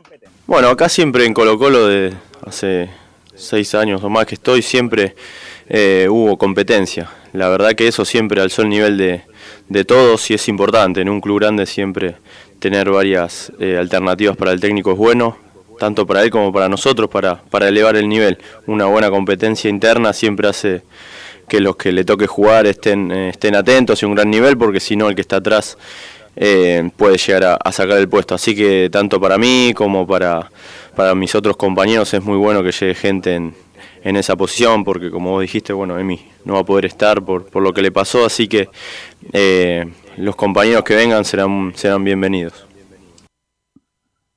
Ahí está entonces sobre la posible llegada de Ramiro González, pero como ahí lo comentó muy bien, la Laurencio todavía no está totalmente caído y hay que esperar si llega él o otro jugador. Bueno, lo decíamos, Colo Colo jugó un amistoso hoy día frente obviamente a un equipo alternativo de Platense, porque Platense jugó este fin de semana por la Liga Argentina, y también Colo Colo con equipo alternativo obviamente disputó dos, dos tiempos distintos con oncenas diferentes, y la primera fue la siguiente, Omar Carabalí, Bruno Gutiérrez, Alan Saldivia, el uruguayo, Matías Saldivia, el argentino que escuchamos, y Daniel Gutiérrez, César Fuentes, Vicente Pizarro, Leonardo Gil, Marcos Volados, Alexander Oroz y Juan Martí Lucero, una formación totalmente titular. Y en el segundo tiempo, la formación fue la siguiente. Omar Carabalí en el arco, Matías Pinto, Bruno Gutiérrez, Matías Saldivia, Daniel Gutiérrez, César Fuentes, Vicente Pizarro, Joan Cruz. Y arriba, Cristian Zavala, Alexander Oroz y Juan Martí Lucero. Va a decir Lucero jugó los dos tiempos ahí con el equipo de Colo Colo. Lo último que dijimos, claro, que el día jueves va a jugar otro amistoso de intertemporada, el último, antes de, volver a Chile y enfrentar a Temuco el sábado, a jugar frente a Arsenal de Sarandí, el equipo argentino que justamente es el ex equipo de Matías Saldivia, que nos escuchábamos ahí. Y lo otro, con respecto al venezolano Cristian Santos, que él terminaba contrato a fin de año de diciembre, pero lo puso... Eh, lo terminó anticipadamente y ya no es el venezolano Santos jugador de Colo Colo, así que hay una buena noticia entre comillas porque libera además un cupo de extranjero ahí el venezolano Santos. Lo dijimos desde que llegó, desde que se anunció cuando quedaba como un segundo para el libro de pase y Colo Colo necesitaba tener un 9, que la verdad no iba a hacer mucho aporte, la verdad no tenía currículum, no tenía historia, no tenía capacidad, no tenía nada, llegar Santos a Colo Colo y bueno, se fue sin pena ni gloria. Un cornetazo en este caso de, de Morona. Eh, creo que el, Morón es el responsable de, de, esta, de esta mala incorporación, sí. No, completamente eh, de acuerdo con lo que mencioné. Y los hinchas de Colo Colo se acuerdan de dos momentos puntuales de Cristian Santos en el cuadro popular. Un tiro libre ante la U que dio el palo, eh, que pudo eh, haber sido un gol en un superclásico, increíble. Y su único gol de palomita en el 5-0 ante Palestino. El resto, un fiasco lo de Santos en Colo Colo. ¿Y lo de Venegas? Totalmente. ¿Se desinfló lo de Venegas? No, ¿O Venegas se, se quedan independientes. Ah, no, se queda con la roja, me parece bien, es un fenómeno. ¿Cómo va el partido, Laurencio Valderrama? Estoy escuchando un partido ahí al fondo, ¿no? Se escucha el partido, se escucha el teclado tradicional, ¿ah? Laurencio, Perú, ¿cómo va Perú? Cuénteme. Sí, no, no, no, nos estamos eh, alejando un poco de la pantalla del audio. Termina el primer tiempo, Perú 0, eh, Australia 0. De momento, uh, eh, de momento Castillo, el presidente, ¿eh? hasta sin chupaña está de nervioso. Y lo vamos a actualizar en el estadio PM, muchachos. Y además está eh, feriado en Perú. En feriado, en Perú, así que. Feriado. Justamente, eso es verdad. Viendo el, sí, viendo el Perú, así que todo, muy serio todo, viendo el partido para clasificar al Mundial. Bueno, gracias Nicolás Gatica, muy amable. Buenas. Vamos con Belén Hernández para que nos cuente este éxito del aumento de capital, Belén. Sí, Belus, como, como bien lo mencionábamos, bueno, lo mencionábamos el viernes, que se había terminado el segundo periodo de subasta que permitía a hinchas y público en general para que pudiesen ser accionistas de, de Cruzados con el fin de poder recaudar eh, el financiamiento de este de, de, San Carlos de Apoquindo, la, remodelación de, este estadio. Y bueno, se esperaba que en este segundo proceso se recaudaran 6 millones de dólares, bueno, alrededor de 6 millones de dólares. Eso no ocurrió. Ocu eh, alcanzaron a recaudar 3 mil 431 millones 431.326.000 pesos. Y em, eso, bueno, van, faltan cerca de, de 2 eh, millones que, que, recaudar, bueno, 2 millones de dólares, eso en, dólares, pero el, eh, están contentos en Cruzados porque lo que en, en temas de UF eran 200 mil, eran cerca de, 200 mil lo que ellos pretendían y se recaudaron 277 mil UFs y en, en, en dólares son 11 millones de dólares del primer proceso y del segundo proceso. Em, son 11 millones de dólares los que se alcanzaron a recaudar, que equivale a un 86,2% del total de las nuevas acciones emitidas. Y bueno, eso eh, permite a cruzados que ya se puedan iniciar los trabajos en San Carlos de Apoquindo, que se estima que sean a mediados de julio o bien a principios de agosto para ya cerrar este San Carlos de Apoquindo y comenzar con los trabajos que se esperan sean dentro de 18 meses estos trabajos y eh, contabilizando ese, ese trabajo sin poder em, retrasarse, estaría listo durante el primer trimestre de, 2024 el, el, nuevo San Carlos de Apoquindo y respecto a este tema, el presidente Juan Tagle se refirió a, a esto y está, menciona, estamos muy contentos y orgullosos de este proceso. Estamos muy contentos y orgullosos por el proceso de aumento capital que acabamos de concluir. Más de 3.700 nuevos accionistas que cruzados y cruzadas que nos han apoyado y que pasan a formar parte integrante del proyecto. Hemos recaudado alrededor de 11 millones de dólares, queda algo así como 2 millones de dólares pendientes de recaudar. Vamos ya a dar información más adelante sobre eso. Pero es una gran noticia, es una gran noticia porque los cruzados y las cruzadas han mostrado el apoyo a este proyecto que será nuestra casa, nuestra nueva casa, el sueño de los cruzados. Así que hoy es un día para felicitar a todos los que han participado, los que nos han apoyado a toda la gente que ha trabajado en este proceso y ya estamos prontos a anunciar eh, el inicio de la construcción de este proyecto. Como lo, mencionaba Camilo también el, viernes, no se descarta de que pueda haber un tercer proceso teniendo en cuenta de que faltan dos millones de dólares todavía o bien eh, van, a, van a buscar ese financiamiento para poder eh, ya en definitiva comenzar con, con dichos trabajos. Y pasando al tema futbolístico, temas de, trabajo de intertemporada, eh, hoy comenzó una nueva semana ya más bien de cara a lo que se viene. Damos un segundo, Belén, respecto justamente la ministra del Deporte dijo una cuestión muy ambigua. Entre septiembre y noviembre va a estar habilitado el estadio, pero ¿cómo? ¿En septiembre o en diciembre? El Estadio Nacional.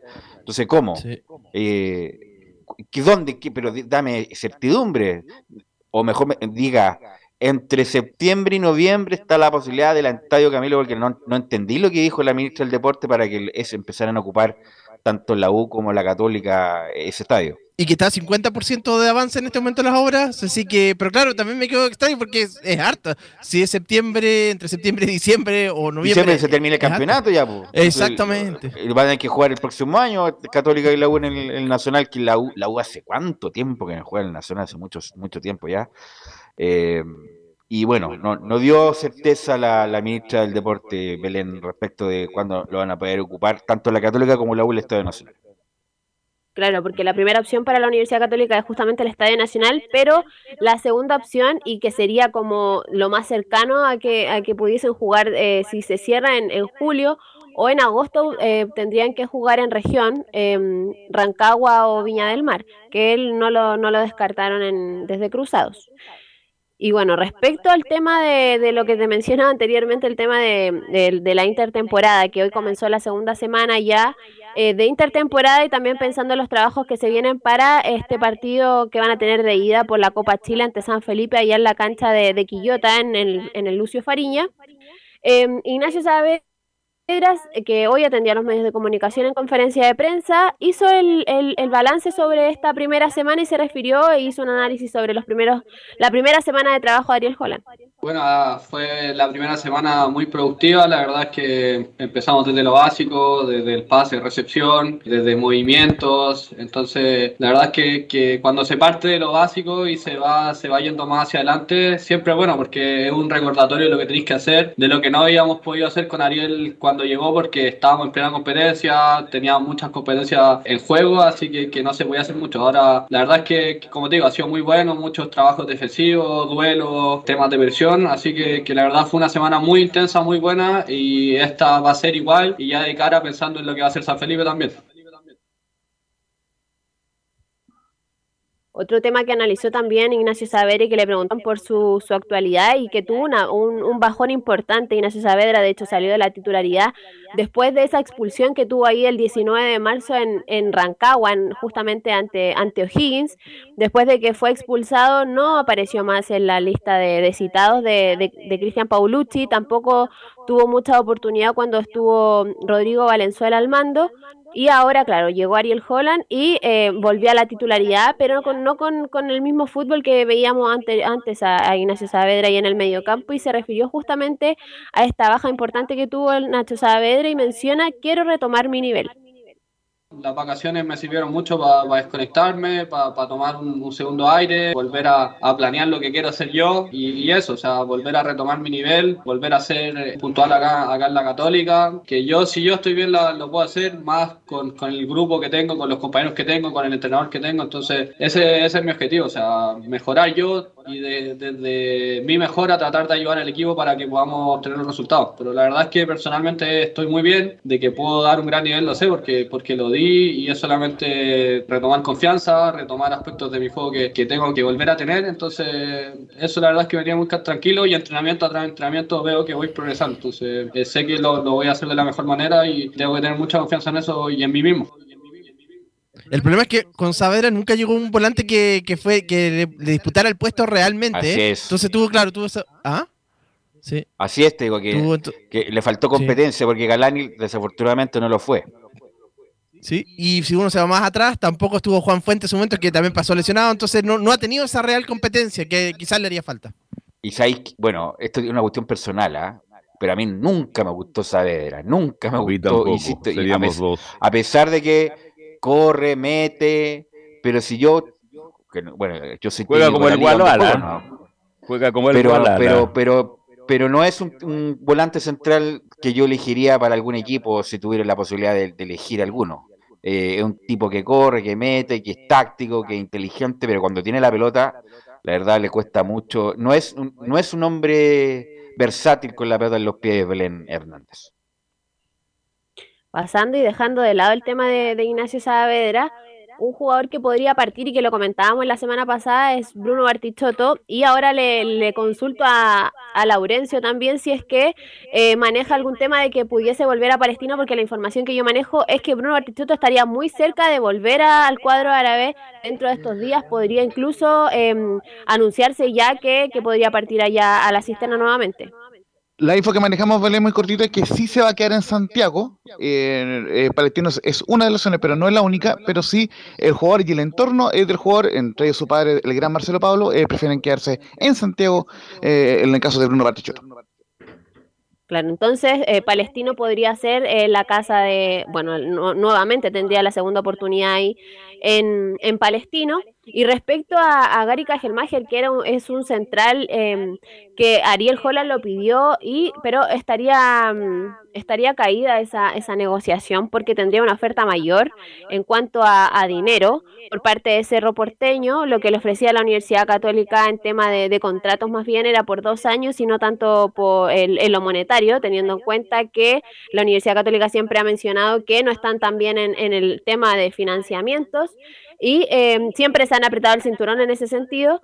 Y claro, Gary Kajelmacher estaría un poco difícil de que, de que llegara ahí a, la Universidad Católica y sería una traba para el tema de, centrales, que es lo que quiere em, reforzar y mejorar em, Ariel Holland. Ok, Belén, ¿algo más? Eso sería por hoy. Ok, gracias Belén. Mañana la seguimos con la Católica. En un minuto, las colonias, Laurencio. Sí, nos vamos a enfocar en el fichaje estrella de la Unión Española, Raúl Octavio Rivera, el delantero uruguayo, quien logró cuatro títulos con Colo Colo, incluyendo el último campeonato de, primera división con el cuadrado del año 2017 llega a la tienda hispana. ya se, debería realizar hoy el tema de los exámenes médicos y para quedar listo en el cuadro de la Unión Española, justamente em, el atacante con pasos en Chile, ya lo decíamos en Colo Colo, en O'Higgins, en Unión La Calera y en el Santos Laguna, ya eh, este lunes ya debería incorporarse oficialmente a la catedral. ¿Y cómo llega eh, Octavio Rivero? Llega libre, porque recordemos que tuvo una lesión de ligamentos, un corte de, de, de ligamentos punto, Laurencio. es el punto. Eh, Rivero para cualquier equipo sería una gran incorporación, pero él ha tenido problemas físicos los últimos años. Le hace la calera y en los equipos que estaba. Entonces, esa es la pregunta. ¿Cómo está físicamente Rivero, Laurencio? Mira, justamente eh, lo que anunció Unión Española es un principio de acuerdo con, Octavio Rivero, al mejor estilo de la Católica, pero eh, lógicamente dependiendo de los exámenes médicos, ya lo sabrán en, Colo Colo que confirmaron eh, a Ramiro González sin hacer los chequeos. Luego de, los chequeos que debería ya realizárselos hoy Octavio Rivero, ya, ya puede confirmarse oficialmente y ser presentado el cuadro, el jugador Rivero. Si es que si es que se confirma en cuanto a los chequeos médicos, será presentado este, este martes o miércoles en el Estadio Santa Laura y por supuesto lo estaremos informando. Solamente precisar el tema de, de Octavio Rivero en cuanto a la lesión, sufrió un corte eh, eh, de, los ligamentos a inicio de la segunda rueda del torneo nacional 2021, sin embargo, antes eh, el jugador había marcado ocho goles por la calera, entre ellos algunos por copas internacionales, entonces venía en un buen rendimiento, pero sufrió esa lesión y finalmente la calera decidió a inicios del año 2022, este año, no inscribirlo por este, por este tema de las lesiones. así que llega como jugador libre y obviamente a petición de César Bravo como primer refuerzo de la Unión Española, eh, pero se va Paolo Hurtado, el hombre de Alianza Lima del Perú. Así que lógicamente estaremos ampliando sobre eh, Octavio Rivero en la Unión Española, que ya solamente falta que supere los exámenes médicos. Y en cuanto a los otros equipos de Colonia, donde por ejemplo Palestino llegó Maxi Salas, proveniente del Necaxa, él es delantero de O'Higgins de Rancagua, muchachos. Sí, buena la sale a buena, buena incorporación. No sé en qué quedó libre del Necaxa, no sé en qué estado estará, la verdad. Que jugadores que brillaron acá, después le perdimos la le perdimos el radar. Eh, perfectamente se incorporan acá porque no eso es lo que el mercado chileno, así como un remezclado de varias cosas. No es que vayan a buscar eh, primero grandes figuras como hace mucho tiempo no pasa. Bueno, Laurencio, la seguimos mañana. Y, justamente el, destacar que más allá de, que fue un día eh, domingo, Unión Española eh, celebró el cumpleaños de Nelson Acosta, que cumplió 78 años el día domingo 12, recordemos bicampeón con la Unión de Copa Chile en 92 y 93, y por supuesto eh, también recordado por su clasificación al Mundial de Francia 98. Ok, gracias Laurencio, muy amable. Eh, gracias a todos los que participaron, colaboraron. Nosotros nos encontramos mañana en otra edición de Estadio en Portales.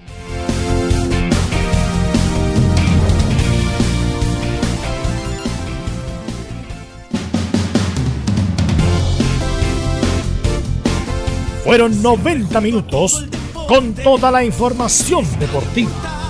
Vivimos el deporte con la pasión de los que saben. Estadio en Portales fue una presentación de Almada Comercial y Compañía Limitada. Expertos en termolaminados decorativos de alta presión